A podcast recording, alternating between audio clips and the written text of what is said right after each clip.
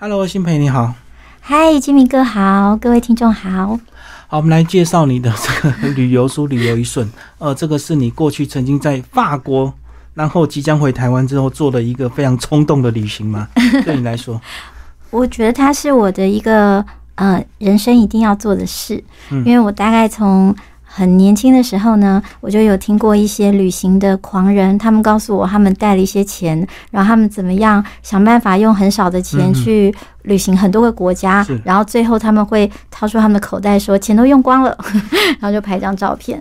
所以我就觉得哦，如果可以有这样的一个壮举，是一件很好玩的事。通常很多年轻人都会干这种事，反正没什么钱，就是先出去再说，对不对？对，先打工存个五万十万就出门了。对，两万也敢去。对，可是你那时候是在法国，已经算是工作四年，是不是？还是读书？我也有读书，也有工作。然后那时候大概在快四年的时候，我其实是准备要从呃，等于是定居巴黎的这种生活，然后要回到台湾。所以其实我整个人的状态已经是在欧洲生活的状态。然后用那样的步调去旅行，所以就要抓住最后的尾巴，旅行的尾巴。要回来台湾之后，可能就不是那么方便。当时是这样子，因为我在。法国的时候，我住在巴黎的二区松铁，那那个地方是雷阿勒后面，它就是那个左拉写巴黎之味的一个很中心的地方，所以其实本身在巴黎就觉得很有趣了。然后在巴黎的时候呢，其实我只要在，因为那时候教华语，那只要有嗯。不需要去教法国人华语的时候，然后也没有要读书的时候呢，我就会开始去很多地方旅行。只是我每个旅行，我都是大概是四天五天，有时候是两天这样子短短的旅行。嗯，不像这一次是那么长时间。就是利用教学的空档短天数去拼凑，就对。对，或者是说，嗯，可能寒暑假的时候，也许。长一点，长一点的话有到十天、十二天，但仍然没有像这一次是这样子环着欧洲，然后其实它近三个月。所以你是很怀念这样的一个长旅行的一个方式，应该讲很向往，在还没出门前，对不对？对，我在还没出门前，我就想要试试看，而且因为我是一个女生，嗯，那我觉得一个女生常常会被人家会想说你在旅行中可能会有一些。嗯，危险，所以我想试试看，在我这么多年的旅行经验里头，我有没有办法累积成一个有办法长途旅行的人？嗯嗯嗯，好，那你在法国四年，那。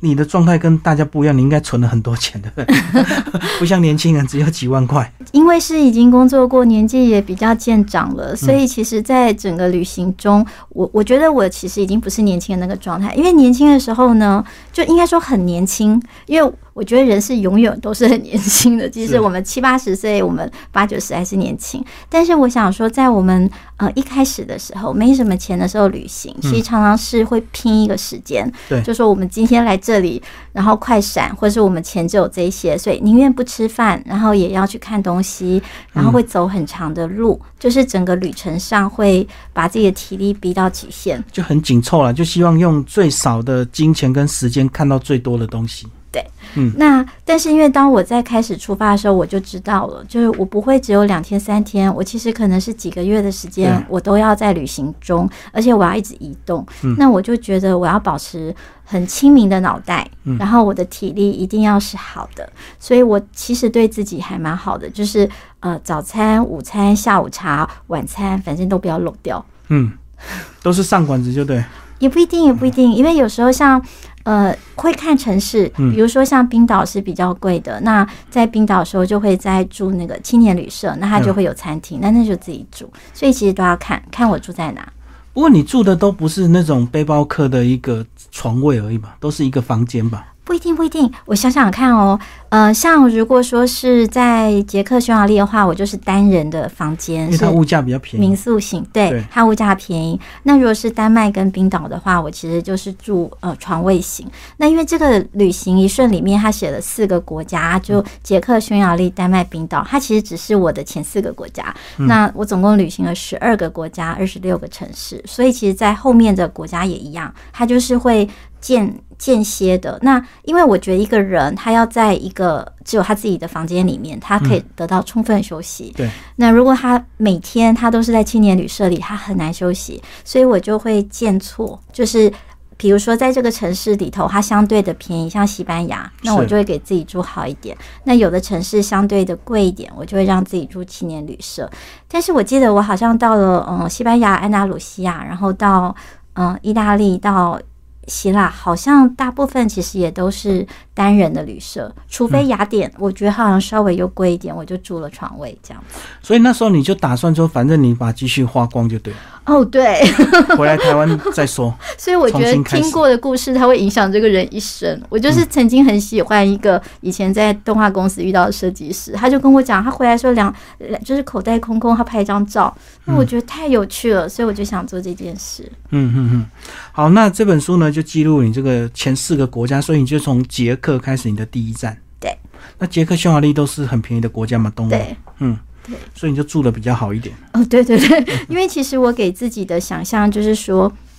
我每天花的其实是固定的，就是呃，大概是台币的呃，应该说我的花、我的吃、我的住，然后我的呃所有的看的东西，博物馆，我就想说大概一天抓个两千到三千之间，高消费 没有，因为你还要加住，还要加吃，还要加博物馆，因为有些地方博物馆很贵。那如果说，而且它是总个总平均嘛，所以我就想说，哎，那我如果在前面的地方的时候，就是。假设我住的比较好，我可能就吃的比较不怎么样。那我住的比较不怎么样，这样我就吃比较好。那或是这个地方很便宜，我就吃住都很好。这样我这样算算，你总共存了多少钱？是存二十万？一一趟旅程，对不对？所以一定要拼命的写书，就是对。你看一天你抓两千块的这个开销呢，九十天，所以你等于将近要把二十万花掉，就对。整个整个旅程，因为这个旅程其实它它就不像一般的，像我之前住在巴黎的时候，我还可以呃去一个比较贵的地方，然后住个两三天，我再回来住。那我反正我住的地方就是固定的房子。对。可是因为在旅行中，你就是天天你都要住，一直移动。对，所以这个经费的确也是要把它估算进去，要更精准一点了，就不能。对，其实我觉得我当时旅行是很不在书里面，但是我曾经是去葡萄牙的时候，就是我就住在一个非常便宜的民宿，我觉得它超有趣。然后我在那民宿一个人住住住了几天之后，我就跟他 check out，然后我就直接到对面的五星级饭店再住一晚，纯粹只是为了想要感受不一样的，就是 你天天从这个民宿看对面，你就很向往。然后我就开始上网啊，我就上网看说，哎，他哪一天特别便宜，然后我就真的就搬过去这样子。嗯，就为了体验一晚。对，然后我就发现，哎，就是那一次发现说帮我拎行李的，啊，就是我们进去，或者说在中间有一些服务生，他们的年纪都蛮大的，那我就感觉到说，哦，里斯本的老年化蛮严重的，跟我第一次去差很多。好像欧洲国家都很多年长者都乐于工作，哎。你对对对，像我在巴黎的老师，他其实已经七十多的一个 madam，然后他就跟我说，为什么人就是六十五、七十就要退休？他觉得其实八十九十我还很健康，我都可以继续工作。嗯嗯，他们有这个活力在。好，那我们就先讲住宿。你在某一个国家的某一个城市，你有提到说你从小房间越换越大，最后被告白，是不是？哦，民宿老板那个好有趣，跟你求婚他是这样子，因为其实我等于是在旅行中意念去怀念我在巴黎的人生。那我在巴黎其实有一次我到布鲁塞尔去做一个小论文的发表，然后在那个布鲁塞尔的时候，当时刚好恐攻，嗯，就是我们。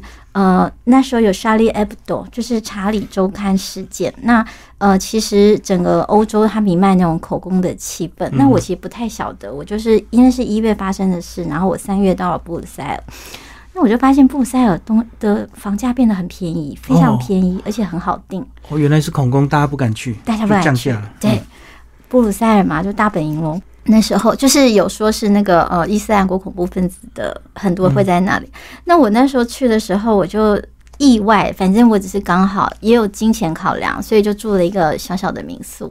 然后来在那民宿里头，那个民宿老板就比利时人哦，他就跟我讲法文，因为他们也是讲法文的地方。然后他就说：“哎，那个你你明天还留着吗？我帮你换一个房间。”这样我就说好。升等。升等嗯，同样的价钱。然后第二天我就到了一个房间，哇，我觉得那房间好漂亮，就是我从一个小房间变成一整层。对，然后就第三天他又帮我再升等，然后我就发现那民宿有好几间。然后等到我第四天还有楼中楼，第五天升等那个最夸张，六人房，对，那个六人房是什么？是独栋。然后我还，他就跟我讲说，随便你爱睡哪一张床，因为二楼、三楼、四楼都是双人床，所以我其实就一个人独享了那个房间。事实上，最后我也也是只睡了其中一层啦，而且也想说不要给人家弄太太脏乱，所以也真的就是乖乖只用一层。但就是觉得很有趣，他怎么一直换给我？他就说反正也没人住这个时候，但是走的时候他就跟我告白了，这样。所以他是真的认真的告白吗？我觉得他一点都不认真，我觉得他他只是半开玩笑？呃，是这样子，他认真的告白，但是他完全不记得他跟谁告白。哦，他每个人都来这一套。对我觉得大概是每一个女性单身，然后看起来好像是呃适婚年龄，可能就可以。那因为他的他年纪也比较大，就是他可能是六十几岁，所以我觉得对他来讲，他适婚年龄就很广。然后，嗯我为什么觉得他完全不认真？是因为后来其实像我这个人就是很容易感动，我会莫名其妙美化大家对我的好意，其他可能只是随手。然后我顺口说，他甚至顺口说，他根本也没有想真正的要把你，他也没有真正的喜欢你，他只是顺口讲。那我到了隔一年的时候，再去看他，啊，对呀、我就挂着这份盛情嘛，我想说，而且我又拒绝了人家，所以后来我还是去住。去住的时候，他看到我还是一副很热情的样子，然后又开始说，我们有一个很好的房间，我安排给你，然后嗯升等，因为我们都是讲法文，他就觉得我是韩国人，嗯然后我就知道他认错人了，所以他根本就不认得你了。他根本不认得我。嗯，好，这个是住宿的一个小插曲。好，那我们来讲这个，呃，其实你还蛮享受泡汤，对不对？你到很多地方，太喜欢泡汤了，，对，嗯。是不是像在捷克有好几个泡汤城啊？哦，对，其实捷克有，然后布达佩斯也有，而且我完全没有想到，因为我离开的时，其实我整个旅程只带一个小小的行李箱，嗯，然后我那小行李箱就是可以登机的。原因是因为我很担心呢，我一个人在换的过程中，万一我行李箱不见了，我就很被拎走麻烦。对所以我就干脆就是拎着那个小行李箱，然后东西也都不多，所以我里面就只放了一个游泳衣，然后我没有想到那个红色的泳衣就伴我走天涯。就是到哪里都一直不断的下汤，然后这是在旅行中我、呃始料未及，因为我其实不会在旅行前做非常非常多的功课，我觉得一点点就好，不要太多。我懂，大概知道去哪个国家就好，其他就是到了当地再说。对，因为觉得做太多的话，会有一些嗯，你就预设它，然后会觉得有些地方一定要去，没去到会很可惜。嗯但事实上，那个没去到会很可惜的时候，就会让我们有点紧凑。那也许原来你待在一个地方，可以跟这边的人可以很好玩，就没了。也许会享受到一些意外的美好，觉得而不是为了行程而行程嘛。对，嗯嗯，就是在旅行中会，嗯、特别感觉有趣。比如说，我就是在那个爱尔兰的博物馆里头，忽然之间就发现说有一群老太太他们在做缝纫，嗯，那我就觉得哇，真的太有趣了，我应该要跟他们一起做缝纫。没想到一坐下来，其实就缝纫了三个小时。然后那老太太他们都很惊讶，说你怎么一个女生你在这里缝纫三个小时？但是我后来嗯回想起来，那一个三个小时就是。绝顶难忘，因为你就跟一群老太太在一起，然后去感受他们的就是谈笑，然后就坐在里头这样。哦，你就说很享受当下就对了。对对对，我觉得不要太多计划，然后、嗯，而且喜欢跟人家聊天。对啊，而且你说一开始你去就好像先睡个三天两夜，是吧？对对一开始先睡觉，睡饱再说。对，因为我那时候是这样想，就是我其实启程前很很有趣的是说，我我其实要把我原来在巴黎的那个房子嗯给清空，所以其实是蛮忙的。嗯。然后而且我不是只有清空而已，我还把我房子里面所有东西呢，就是送人。嗯。那我又不想随便送，因为我哦觉得送你要送到他最适合的。嗯。所以就要分门别类，一袋一袋，然后到了一直到我要启程的前一天，我都还在送，然后启程的前一天早上有寄，对，你在旅游前是很疲惫的嘛，很疲惫，要把房子跟东西都处理掉，对。所以你旅行开始的时候是先睡饱再说。对，我就想说，我千万不能感感冒或是生病，因为没有人会照顾我。如果我要完成这个旅程，那很多的像我那时候的机票啊，然后住宿很多都先订好了，就不太能够再把它换掉。哎，可是你那时候去是夏天呢？对，那你还很享受泡汤啊？哦，是这样子的，这是个好问题。其实我刚开始下趟的时候会很惊讶，因为。呃，是像在捷克的城市里头那几个温泉城，其实它的温泉是用喝的。然后它像我住的饭店楼上是有温泉游泳池，但它的游泳池是常温，其实就有点像在法国很多的温泉游泳池其实是常温。那个常温其实大概就是二十五、二十六度，其实它不会很。不会很热，然后如果是到了布达佩斯，它就有好多的温泉可以泡，好几个。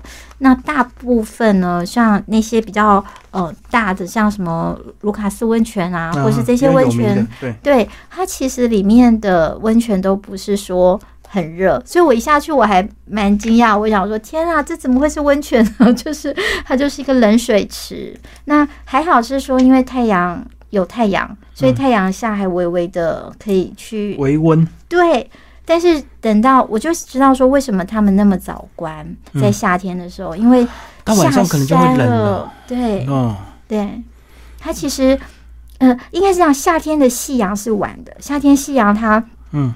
整个欧洲来讲的话，其实它随着你纬度不同，可能七点到九点，然后甚至像冰岛十二点都还是有微微的太阳。那但是在那个捷克那边，就是你大概也是五六点以后，其实慢慢就开始凉起来了。我们来聊那个小孩列车好不好？你说有一群童童子军呢？对对。然后他们都会去那个营地，是不是？对，就是呃，小孩列车是一个那个也蛮好玩。它就是说我们会。呃，坐车，然后这一路上它就是有有缆车，然后有列车，然后它应该说先是列车，有小火车，然后有大火车，然后最后是缆车下山，等于走那段路会有非常多的非常多不一样的车。那它就是就是实践童子军精神，所以在路上你会看到就是有小那个童子军的窗口，那由他来为我们做服务，这样子。他帮你们服务哦，对，他就买票、售票这样子，其实也就是很很正常的，他就是一个列车长的样子，然后他就会在那里就童子军精神，然后我我在那里的时候，还有那种他们经过，可能因为我就是一个女生，然后我觉得一个女生这件事情会让大家比较放下一些，亲近你，会会放下防备，然后就是小朋友他们经过，大概就是高中生哦，高中大学那个样子，然后经过就会跟我打招呼这样。嗯，所以一个女生旅游的好处就是意外会得到很多帮助的。我觉得是，大家都会主动问你需要什么。我想一下哦，我觉得会，就是如果一个人，一个女生。我在想，一个男生应该也会，然后一个女生就更容易，对，因为它相对的比较无害。还有旅行中可能有一种步调，就是悠闲的步调也蛮重要的。因为如果是很匆忙、很观光的样子，其实你坐下来，人家也不会跟你讲话。但如果我们坐下来，就是属于比较悠闲的样子，其实有有时候常常会到那个地方，大家以为嗯我是在地。住在那个地方，还会说：“哎，你住在哪里呀？”以为住很久了，其实没有，就是根本就是中午才到这样。就是你的穿着打扮比较不像观光客，就对。对，我也我其实整个旅程，嗯，我都只背了一个白色的侧背包，然后就是布包。那不管我到人家觉得怎么样很危险的地方，我都一样这个打扮。然后就是布包，也没有东西被偷。然后我就一直还蛮得意说：“你看，我其实我是个很迷糊的人，但是我在旅行中东西没掉嘛。”所以我就跟我朋友说：“你看，我也是可以安全出发，安全回来。”那后来我朋友就跟我说：“那是因为那些窃贼他们觉得偷你不划算，你看起来就这么穷。你看起来像当地人，啊没什么好偷的。就看起来对，可能是只有观光客才会把东西都背在身上啊，对不对？”呃，放在前面的啊，然后特别有个包包的那种，就比较容易，因为他们可能在地的那个窃盗集团会特别演练，说怎么样三四个人围住他。对啊，因为我们看到那些教学的时候背包一定要背前面嘛，对，然后后面就会被割嘛，对，背前面一看就是观光客嘛，然后夹的紧紧的，对不对？那你是侧背包，其实那很容易抢哎。其实侧背包是这样子，呃，侧背包是这样子嘛，然后里面呢会钱包放最下面，然后我的呃衣服往上塞，就是我一定会带一件薄外套，然后就往上塞，所以其实不容易。他如果进去的话，他的手我这样夹着，他还要进到很深，他才能摸到背包。那我发现。好像其实欧洲他们比较没有像台湾，好像早期都会说行天宫拜拜有没有？塑胶袋从下面剪一个洞割开了，割开。那但是在欧洲，我听到的手法比较不是这样，他们用手直接进去夹是吧？就一群人围着你喽，然后用一种方式去，可能这里吸引你注意，然后这里就把你拿走。所以反正这样夹，我觉得是 OK 的。嗯，好，那我们来聊冰岛。你那时候冰岛说 哇，非常神奇的国家，而且那时候刚好有一段时间冰岛差点破产，对不对？对，那个那个冰岛差点破产的时候，因为我刚好也，呃，就是那时候我是在台湾的，所以我对于当时我就有一种感觉，因为我对冰岛毫不认识，我对于这种完全无法想象的特别有兴趣。然后我就看到呢他们一边在讲说都破产了，一边他们就拍那个蓝湖温泉，就那群就是他们在里面泡温泉，然后就说海底温泉，这时候可以到冰岛来玩。嗯，因为我那时候真的太小了，我就没办法去。然后我就想说，哇，有朝一日我就要去那个海底温泉，然后去裹那个泥。所以我就在排的旅程中，虽然冰岛相对比较贵，我就特别觉得想去。嗯，所以它贵的原因就是因为它的地理位置嘛，对不对？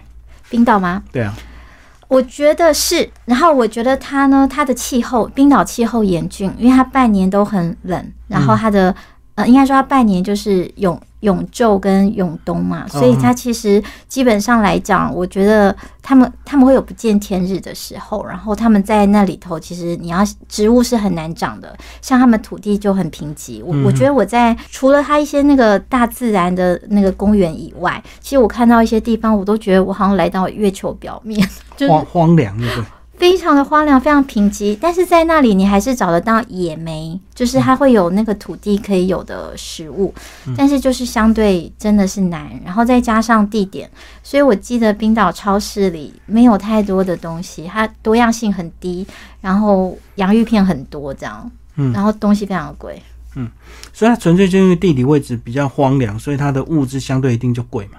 对，然后它的那个海鲜非常好吃，除了新鲜以外，他们也很会料理，就大出意料，觉得怎么那么好吃。那相对海鲜应该就便宜一点了，也不会，还是贵。我记得，嗯，应该是那个便宜跟贵都是相较的。那比较然后嗯比如说我在那里吃一一顿午餐，商业午餐，嗯但是它是一个很有名的餐厅，然后在雷克雅维克市，我记得那一盘它就是一条鱼，然后几样东西，这样差不多台币三千块，所以也也没有也没有便宜。好。那去冰岛你还去赏鲸是不是？哦，对对对，他那边就是看一些自然生态嘛，看冰岛啊、冰川啊、什么冰河啊。对对，赏冰川的地方跟赏金是完全不一样的地方，因为赏冰川你要特别到比较远的地方，然后对它有一个就是那个冰川永远不会融化。那赏金的话，它就是在海边喽。那其实因为冰岛很多海嘛，所以其实要赏金相对容易，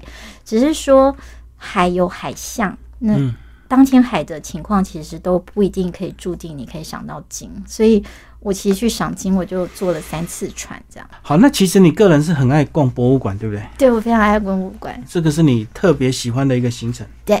要不要特别介绍哪一个？博物馆，哇，这好难哦！我觉得每一个城市都非常有趣，我真的很难介绍。大博物馆也要去，小博物馆也要去。然后我也很喜欢音乐厅，我觉得，嗯、我我很推荐，因为其实，在我们欧洲的每个城市都会有属于它的音乐厅。那常常我们在音乐厅里头，它会有卖那种门票，就是比如说你呃十二欧、十四欧，然后你去，你可以参观里面，然后会有时候呢，它如果像呃，在布达佩斯，他可能还会在那边唱几首歌，让你有一点点感觉。是但是我都觉得那个没有是没有好过呢，你直接买票进去听。嗯所以我会觉得，呃，不管怎么样，我们到每个城市最好就是去买他当地音乐厅的票，然后一定要坐进去听，去感觉一下他。那个听音乐的感觉，然后而且因为通常一个表演很长嘛，所以就可以在这个表演中去欣赏，就是他音乐厅的设计。你讲的是音乐剧还是歌舞剧那一种，还是演奏会？各种都可以，因为比如说，呃，比如说我们说那个，呃，一般的音乐厅里面，他可能会唱歌剧嘛。那歌剧的话，因为很长，他中午的时候，你可能就在外面喝个小红酒啊。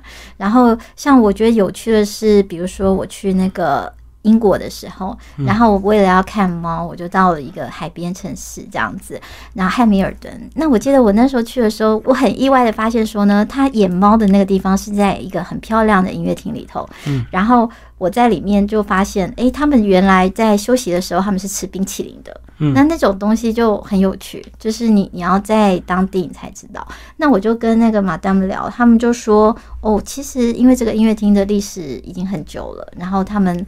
嗯，不知道为什么他们就特别跟人家不一样，他们就喜欢中间的时候就吃冰淇淋，嗯，这样。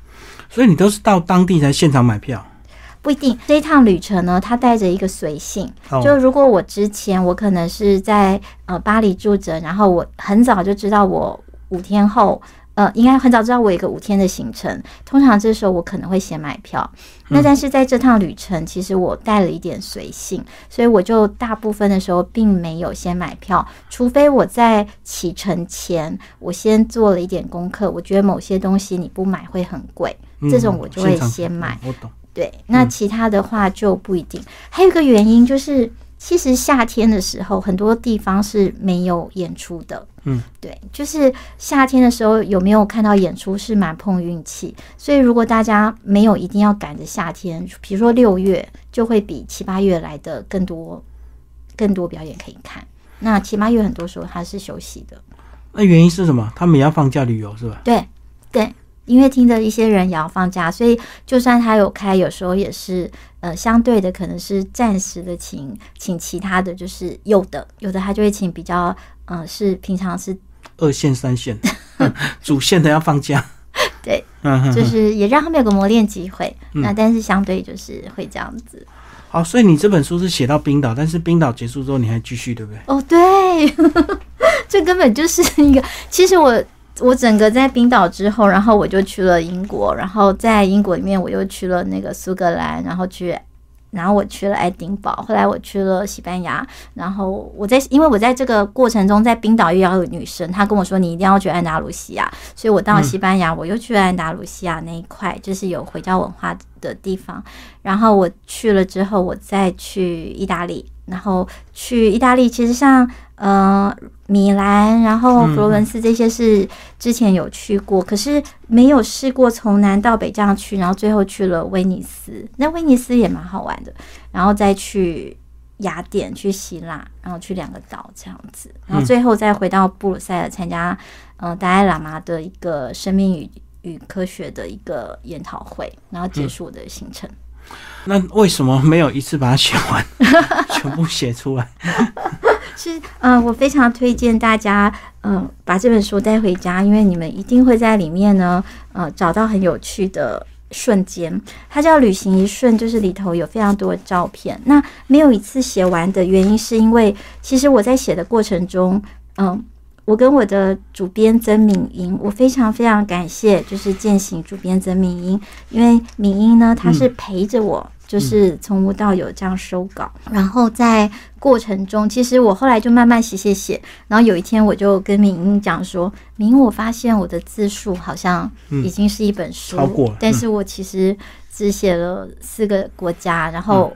我我后来还有写到英国那些，然后明英也一直笑，他就觉得对呀，那不然我们来试着先先让你前段的成为一本书，然后我们就有一个想法说，如果这本书它有幸可以得到大家的喜爱，那我觉得这样子，也许我们可以试着再朝第第二本、第三本，当它的全景会是。三本，然后把它完成。那里面就是有两百多张照片咯，就是当时的一些照片这样子。不过我觉得你写的比较特别，是不像有些旅游家他是写资讯类的哈，啊，他有些蛮注重文史的。那你个人是比较文学性，对不对？对，因为我想说，其实 Google Map 上都有，就是如果我们真的要去一个地方，我们其实呃。只要用 Google Map 做功课，我们就可以知道你怎么去，尤其是在当地更准。如果我们现在在台湾，你试着找嗯欧洲两个地方，比如这个城市里，你要从呃这个城市里面的市中心，然后搭车，然后搭到哪个小乡镇，其实，在台湾估可能都呃相对还有点差距，但是如果在当地就会很准。所以我后来就发现，放资讯的东西其实。其实它我们现在的科技已经做到，再是它也有个时效性，因为很容易就会改变。嗯，那我会写这些，是因为这过程中实在是太多嗯很爆笑的事，比如说它其实充满糗事，我觉得基本上就是个糗事大全。然后在布达佩斯会遇到很爱泡汤的男生，然后会在呃库伦诺夫遇到一个很很可爱的年轻人，就是我觉得这种旅行中见到的人。嗯，它很值得写。还有就是，它可以呃记录下在那个那个时候，然后那个城市的风光。因为像我记得丹麦，我就是这次在那个一六年的大旅行中有去，但是我的上一次去其实是十七年前，也就是我非常小第一次自助旅行的时候去的。那我就感觉到两次去差很多。那嗯，当时也会。我常常觉得在写这本书就是旅行中的旅行，嗯，就一直在这个旅行中，就再去回忆我曾经有过的旅行，然后去看看见说，其实我们人世间也也是很像旅行，我们跟这世间的关系就是旅行一场这样子。嗯，所以你个人也特别喜欢跟人家聊天，所以记录很多旅行中人的故事。对对，里面很多故事都是聊天的故事。而且在里面还是看到你的文学底蕴还是很好的，谢谢，可以把旅程写得很唯美，谢谢，像文学创作一样。就是当时其实原先想象的时候是没有图的。就是我自己在写的时候，我想象是没有图的情况底下，怎么让大家呃去进入那些城市？想看文字叙述。对，所以我其实最开始写的时候，我完全就是思考一个没有图的情况下怎么去写它。那但是呢，因为后来那时候米英跟美编就说：“哎，我这边有没有照片？我们可以放几张进去对一下。”结果没想到我拍了上万张，然后当我把照片全部拿出来之后，就是这些呃。就是他们看到就觉得这些照片太精彩了，不放可惜，对不对？很有故事。对，他说：“那我们把它变成一本图文书。”那也很感谢出版社，因为在现在的时代，书其实不好回本，不好卖，尤其又变成彩色。那它这么多的彩色，其实它真的是全彩，然后有各式各样的人，像这个书店，嗯，然后哦，其实他们售价也是很很好的，就是售价四百五嘛，打七九折三五六，我觉得。真的很划算，很亲民了，对，嗯，就是非常感谢出版社愿意给这本书这么好的一个机会，然后让让他有机会，不要让大家觉得太，就是好像太远这样子。那里面都是人，照片很多人。好，那最后把推荐人介绍一下。好，呃，这推荐人呢，像是有包子义，这个是出版社特别推荐，文笔很好。那孙子平跟张娟芬是我生命中非常重要的人，因为子平也写过旅行，但重要是，嗯，我觉得他是一个很有文采的人，而且他又好认真。然后现在在自由时报是一个。因为这本书几乎就是我的人生中的第一本属于自己的书。上一次《大雾中人》还是一个报道文学，对。那所以我会感觉说，也许这一块其实大家不会特别去看，但是它对于作者来讲就是心上的铭记。所以我要把对我而言很重要的人放在上面。那子平就是这样的人。那张娟芬也是，娟芬跟我在布达佩斯有一段。旅程应该说我去找他，然后我觉得娟芬也是我非常喜欢的作家，尹玲是我生命中的一个就是亦时有的老师，他也是诗人。那尹玲当然就是我生命中很很特别的一个忘年之交。对，那顺聪的话，他是嗯。顺，我跟顺聪也是二十几年的缘分，所以其实这上面的人，其实他嗯都是跟我很很有关系的。然后呃，猪头皮老师啊，黄静雅，然后范丞飞，都是我们在后来工作上的联系上，然后都非常的喜欢的人。嗯，好，谢谢新培为我们介绍旅行一瞬，然后践行文化出版，谢谢，谢谢。